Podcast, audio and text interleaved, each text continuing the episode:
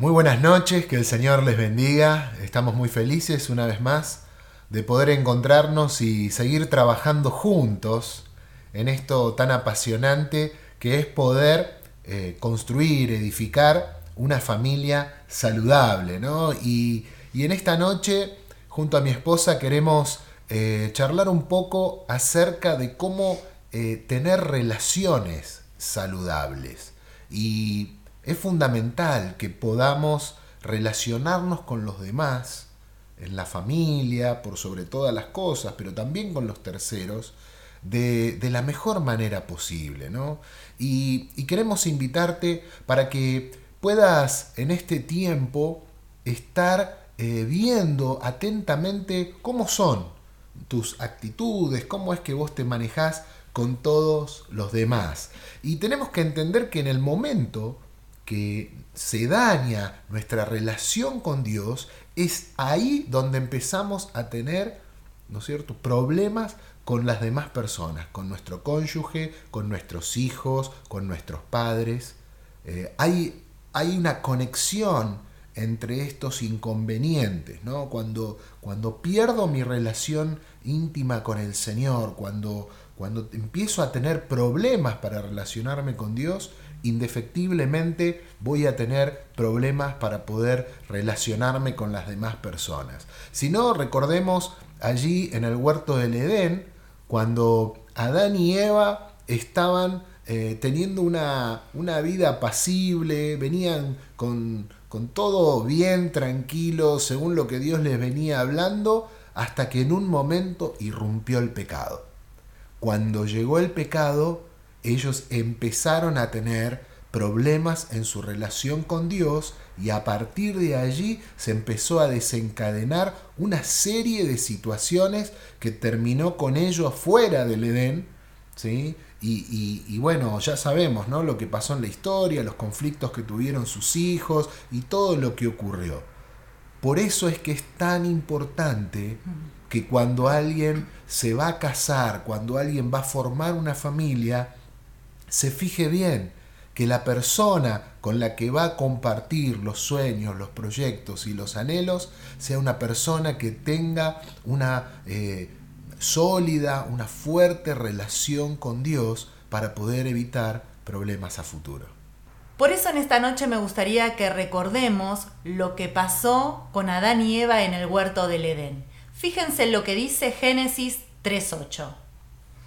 Cuando el día comenzó a refrescar, oyeron el hombre y la mujer que Dios estaba recorriendo el jardín. Entonces corrieron a esconderse entre los árboles para que Dios no los viera. Y continuamos. Pero Dios el Señor llamó al hombre y le dijo, ¿Dónde estás? El hombre contestó, Escuché que estabas en el jardín y tuve miedo porque estoy desnudo por eso me escondí. ¿Y quién te ha dicho que estás desnudo? le preguntó Dios. ¿Acaso has comido del árbol que yo te prohibí comer? Dios le estaba diciendo Adán, ¿acaso pecaste? Él le respondió, la mujer que me diste, por compañera me dio ese fruto, y yo lo comí. Me imagino que cuando llegaron a su casa, Adán y Eva habrá ardido Troya, porque a Eva no le habrá gustado la respuesta que Adán le dio a Dios. Porque en el momento en que se daña nuestra relación con Dios, es el momento en que comenzamos a tener problemas con las personas, con nuestras relaciones. Es por eso que lo primero que debemos restaurar para poder tener relaciones saludables es nuestra relación con Dios.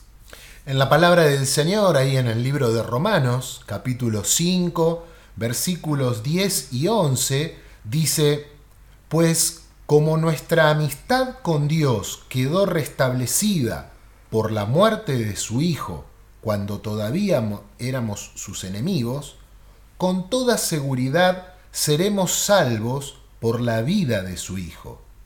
Así que ahora podemos alegrarnos por nuestra nueva y maravillosa relación con Dios, gracias a que nuestro Señor Jesucristo nos hizo amigos de Dios.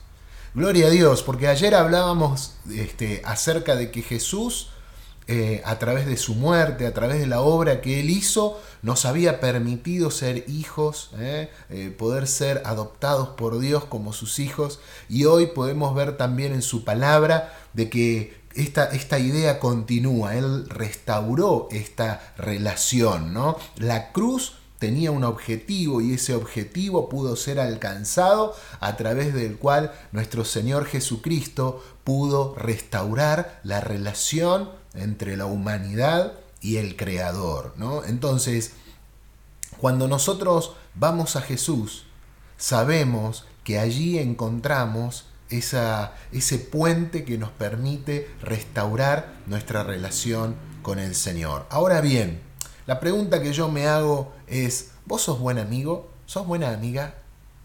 Eh, ¿cómo, ¿Cómo sos como esposo, como esposa? ¿Cómo sos como hijo, como nieto? ¿Realmente tenés esta actitud para eh, agradarle a la gente? Y no hablo de, de tratar de agradarle por el solo hecho de caerle bien a los demás, sino de que a los demás les gusta relacionarse con vos. ¿Realmente sos una persona con la cual los demás quieren pasar tiempo y por sobre todas las cosas, sos una persona confiable? Entonces, creo que si nosotros respondemos a estas preguntas, vamos a poder encontrar allí una, un lugar muy importante para nutrirnos para saber qué decisiones tomar, para saber de qué manera nos vamos a poder manejar y en qué cosas tenemos que ir o seguir trabajando. La mayoría de las personas se ocupan y se preocupan por las relaciones conyugales. Los casados sueñan con tener hermosos matrimonios, con llevarse bien, con tener una familia perfecta. Los solteros se preocupan por sus futuros esposos y buscan y ven y, tienen el, el anhelo, el objetivo de llevarse bien con su novia o con su novio para poder llegar a tener unos buenos matrimonios. Pero lo importante acá es poder entender que cuando nosotros trabajamos y, nos preocupamos por otras relaciones antes de llegar al noviazgo, antes de llegar al matrimonio, vamos a poder tener futuros matrimonios saludables. Nuestras relaciones previas son las que van a marcar nuestro futuro. Por eso una persona que ha tenido problemas en su relación familiar con sus padres, lo más probable es que tenga problemas en su matrimonio. Una persona que ha tenido problemas con el resto de la familia, con sus hermanos, con sus abuelos, sus tíos o con sus amigos, quizás en el secundario o cuando era más chico, lo más probable es que si no supo arreglar, manejar, sanar esas relaciones, va a tener problemas en su matrimonio.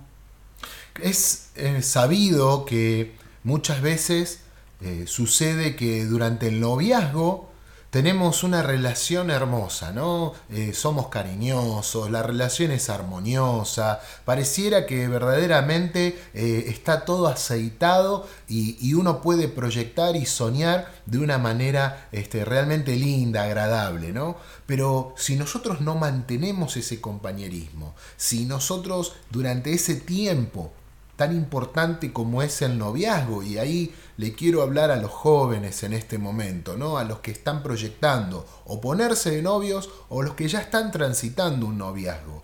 Qué importante es que se tomen el tiempo para conocerse. Porque tiene que eh, aparecer el verdadero yo.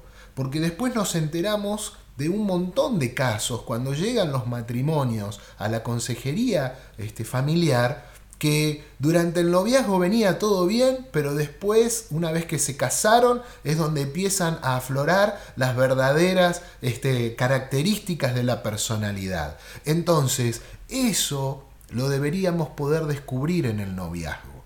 Claro, uno dice, qué difícil es mostrar todas las cartas, ¿no? En el momento en donde uno está enamorando, en el momento donde uno está ilusionado.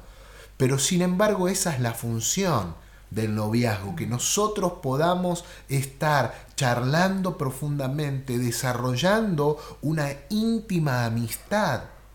¿sí? A veces creemos que el noviazgo es simplemente esa etapa en donde tenemos permiso para los besos, para las caricias, para poder estar. Y en realidad el noviazgo es esa amistad con propósito en donde tenemos que invertir mucho más tiempo en hablar para que después, una vez que nos casamos, este, las caricias y todo lo maravilloso que viene luego se pueda disfrutar de una manera más plena y, por muchísimos más tiempos, ¿no? Por muchísimos más años. Entonces, eh, nosotros como cristianos tenemos que ser personas que podamos ser cuidadosos en nuestra forma de relacionarnos con los demás. Porque no puede suceder que, ah, bueno, con, con quien es mi pareja yo tengo una buena relación, pero con quien este, no tengo una amistad o con quien no me cae muy bien, no, y lo trato de cualquier manera y, y por ahí soy áspero, y esto no puede ser así. Nosotros tenemos que poder tener una buena relación con todo el mundo. Por supuesto, Va a haber personas con las que vas a tener una relación más cercana, más cordial, con aquellos que por ahí uno dice vas a tener química, ¿no? De, de, querer juntarte, de querer pasar tiempo. Ahora, eso no quiere decir de que yo al resto los tengo que menospreciar o al resto no, no tengo que saber cómo relacionarme. El verdadero cristiano tiene la capacidad para poder relacionarse bien con todo el mundo, más allá de que tenga una relación cercana con él o no. Por eso, cuando un hombre supo ser un buen hijo, va a ser un buen esposo. Cuando una persona es buen amigo, buena amiga, va a ser un, buena, un buen esposo, una buena esposa. Cuando una mujer supo ser leal a sus amigas, va a ser también leal a su esposo. Es por eso que después de restaurar nuestra relación con Dios, a lo que tenemos que apuntar es a poder sanar las imperfecciones de nuestro carácter. Y una de las imperfecciones de nuestro carácter que debemos trabajar, con las que debemos trabajar, es justamente el egoísmo. El egoísmo es una condición de nuestro carácter que, con la que es muy difícil poder convivir. Es muy difícil poder vivir con una persona que es egoísta. ¿Por qué? Porque el egoísta piensa solamente en sí mismo. Él busca su comodidad. Él busca estar mejor este, ubicado en el cine. Él quiere entrar primero este, a la iglesia. Ella quiere estar cerca de la estufa y que bueno, si el resto no puede acercarse es un problema de los demás. El egoísta siempre está pensando en sí mismo, en su propio beneficio. Eh, todo gira alrededor del egoísta, porque como él piensa solamente en él, se torna narcisista. El narcisista es aquella persona que hace de sí mismo un ídolo. Usted se va a dar cuenta que cuando va a las redes sociales de alguna persona que es narcisista, que es egoísta, de lo único que va a encontrar fotos es de, de esa persona. Entonces va a esperar ansioso los comentarios de los otros. Qué fachero que estás, qué linda que estás, estás igual que siempre. Y esos comentarios que lo único que hacen es aumentar y aumentar el ego. Por eso es muy difícil poder relacionarse con un narcisista, con un egoísta. ¿Por qué? Porque siempre habla en primera persona yo hice, yo alcancé, yo logré y nunca involucra al otro, ¿no? Nosotros hicimos tal cosa, nosotros planificamos esto, nosotros buscamos esta situación, pensamos, hicimos, ¿no? Siempre el, el, egoísta usted se va a dar cuenta que habla en primera persona. Él es el rey o ella es la reina de la situación. Fíjate lo que dice Mateo 16, 24. Luego Jesús dijo a sus discípulos, si alguno quiere ser discípulo mío, olvídese de sí mismo, cargue su cruz y sígame. El Señor nos está llamando a mirar a los demás, a salir de nuestro ego. En Gálatas 2.20 dice, Con Cristo he sido crucificado.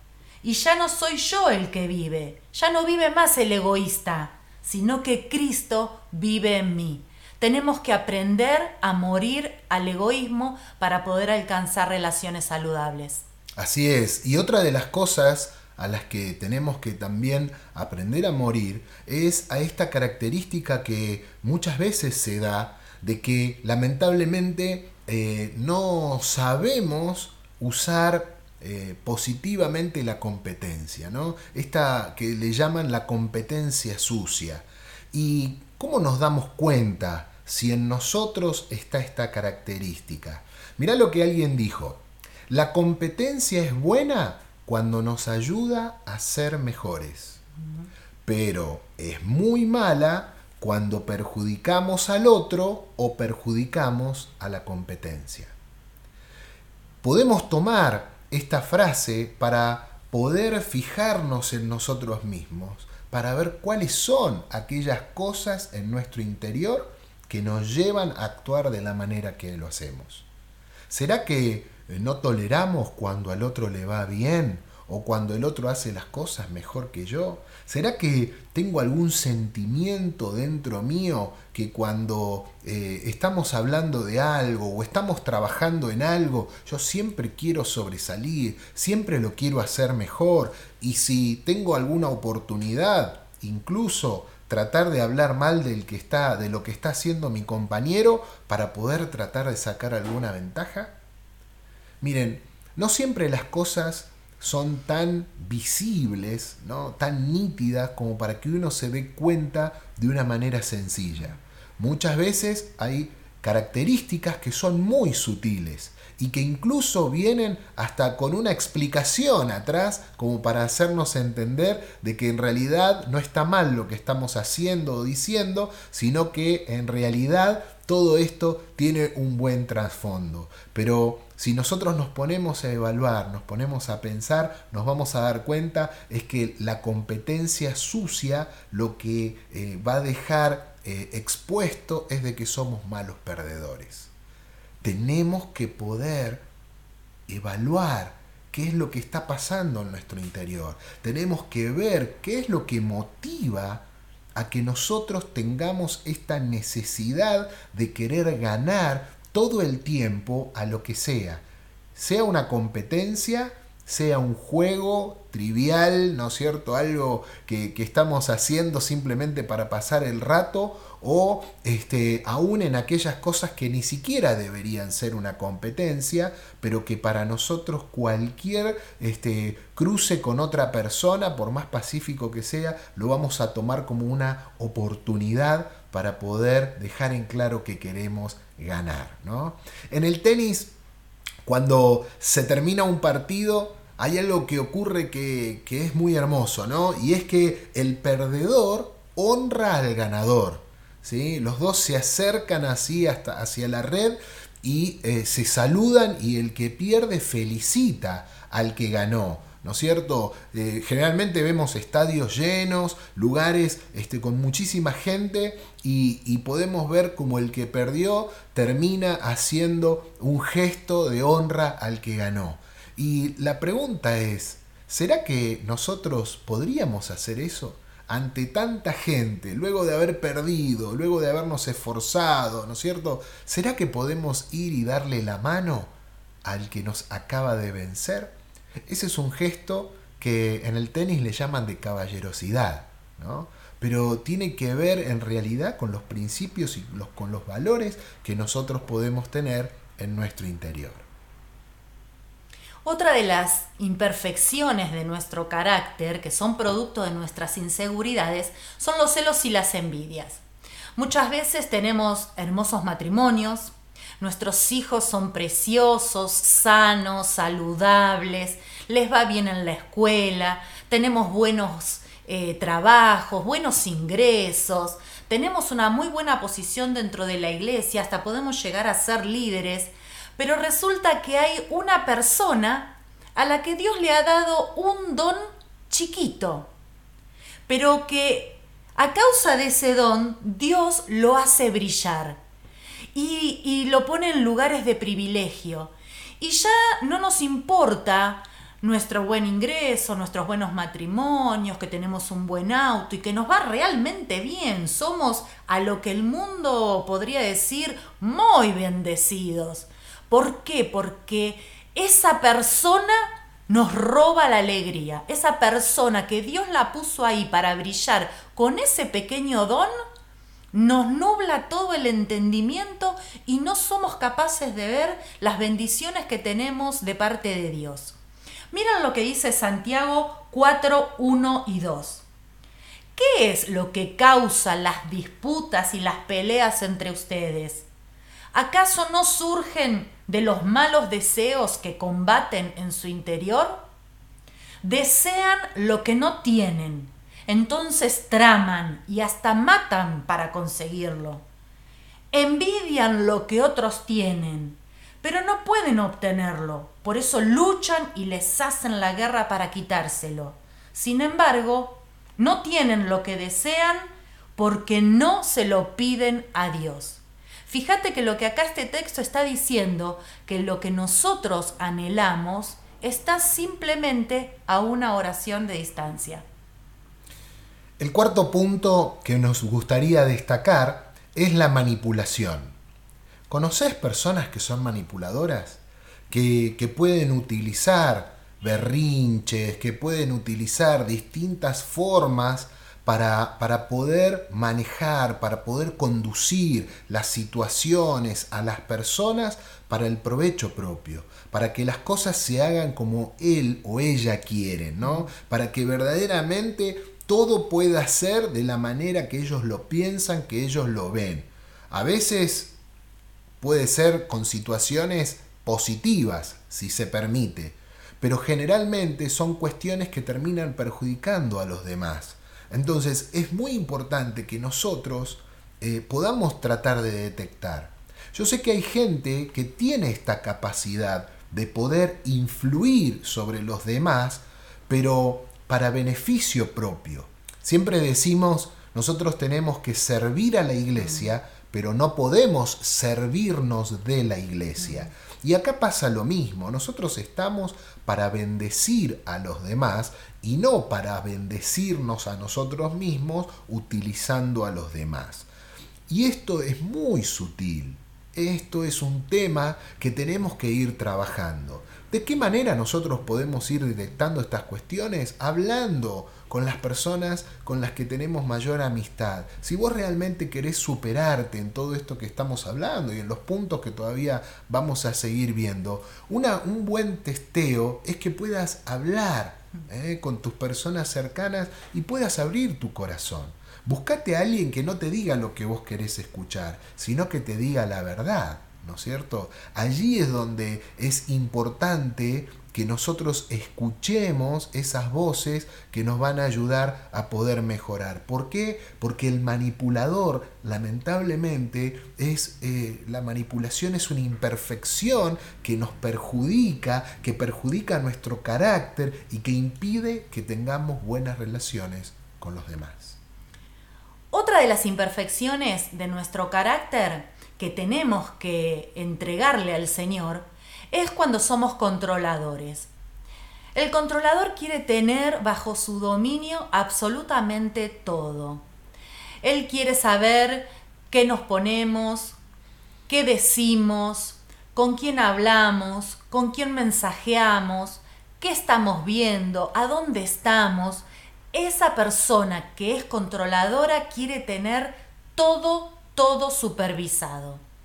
Cuando un esposo o cuando un novio o una esposa o una novia quieren saber a dónde vas, cómo te vestís y quieren que sobre todas las cosas te alejes de determinada persona que puede ser un amigo muy querido de, de muchísimos años o de algún familiar y realmente lo logra, esa persona cree que triunfó y te manipula de tal manera que te hace convencer de que eso fue lo mejor que te pudo pasar, que eso que sucedió, ese alejamiento fue en pos de la relación.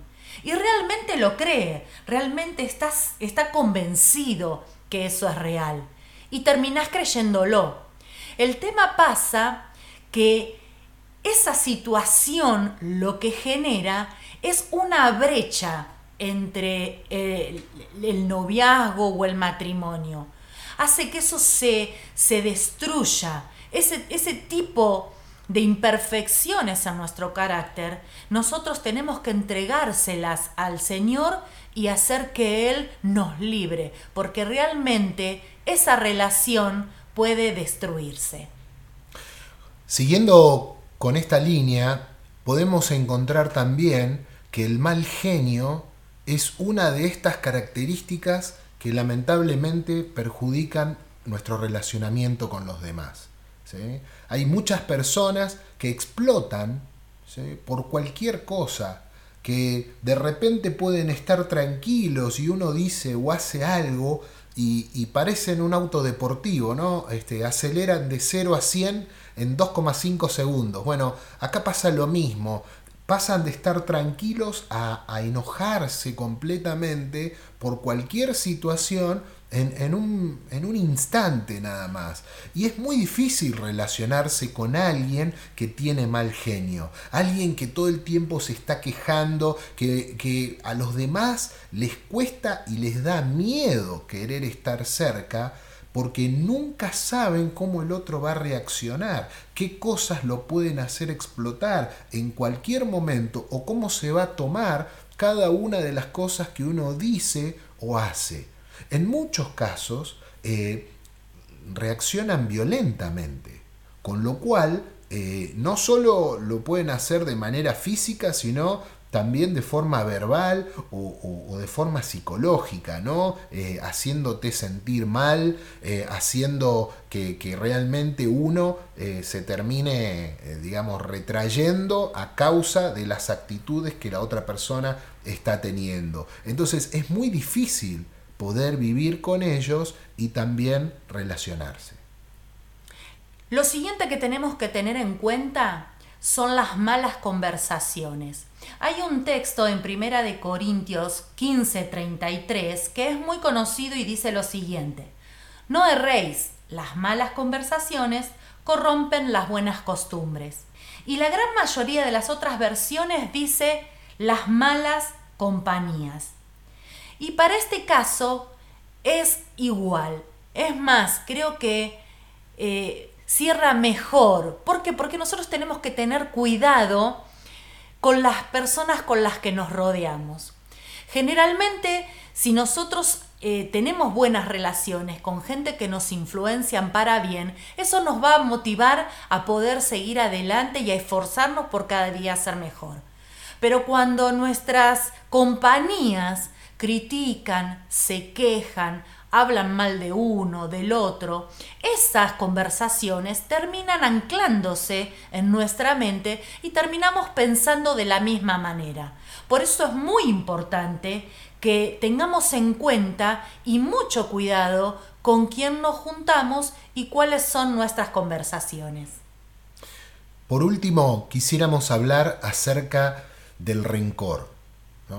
Esta característica que es tan dañina, ¿no? Porque cuando uno se pone a pensar, la persona que es rencorosa es esa persona que va armando una lista, ¿no? De aquellas cosas que lo fueron afectando, que, le hicieron sentir mal o en las que simplemente el otro se equivocó.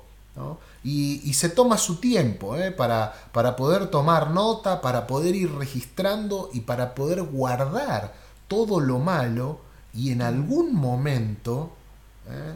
terminar vomitándolo, terminar, ¿no es cierto?, exponiendo toda esta cuestión. Pareciera que el rencoroso empieza a acumular, acumular, acumular, acumular, como si fuera una olla de presión, hasta que en un momento explota y termina haciendo daño a todos los que están a su alrededor. Por eso tenemos que ser sumamente cuidadosos de no caer en el rencor porque el rencor cuida, guarda celosamente ese listado que va haciendo. Esto puede ser este, algo consciente o inconsciente que va pasando en cada uno de nosotros, ¿no? Pero que lamentablemente es una bomba de tiempo, porque eh, a la corta o a la larga va a terminar reaccionando y va a terminar perjudicando a todos los demás. Entonces es sumamente importante que nosotros podamos entender, como dijo alguien alguna vez, que el rencor es ese veneno que mm. nosotros vamos tomando esperando que se mueran los demás. No debemos ser personas rencorosas, no podemos permitir entre nosotros el rencor, ni entre padres e hijos, ni entre cónyuges, ni con los amigos, ni con los hermanos de la iglesia. No podemos permitir el rencor. ¿Queremos una familia saludable? Tenemos que poder hablar de los temas. Tenemos que poder tener la libertad de sentarnos y decirle a la otra persona, mira, esto que hiciste o que dijiste me hizo mal, me hizo daño. Y qué importante es que podamos hablar no acusando al otro, no diciendo vos sos un malvado, mirá lo que me hiciste, sino hablando de, de, los objetos, ¿no? objetivizando las cosas. Esto que dijiste me hizo daño, esto que hiciste me, me afectó. No fuiste vos, fue la acción, fue la palabra. Entonces juntos vamos a ver cómo podemos perdonar, sanar, restaurar todo eso y así poder relacionarnos de una manera mejor. Queremos dejarles estas herramientas. Vamos a ir a un break ahora y después vamos a seguir con otras más que nos van a ayudar a fortalecer nuestra familia para poder tener relaciones saludables.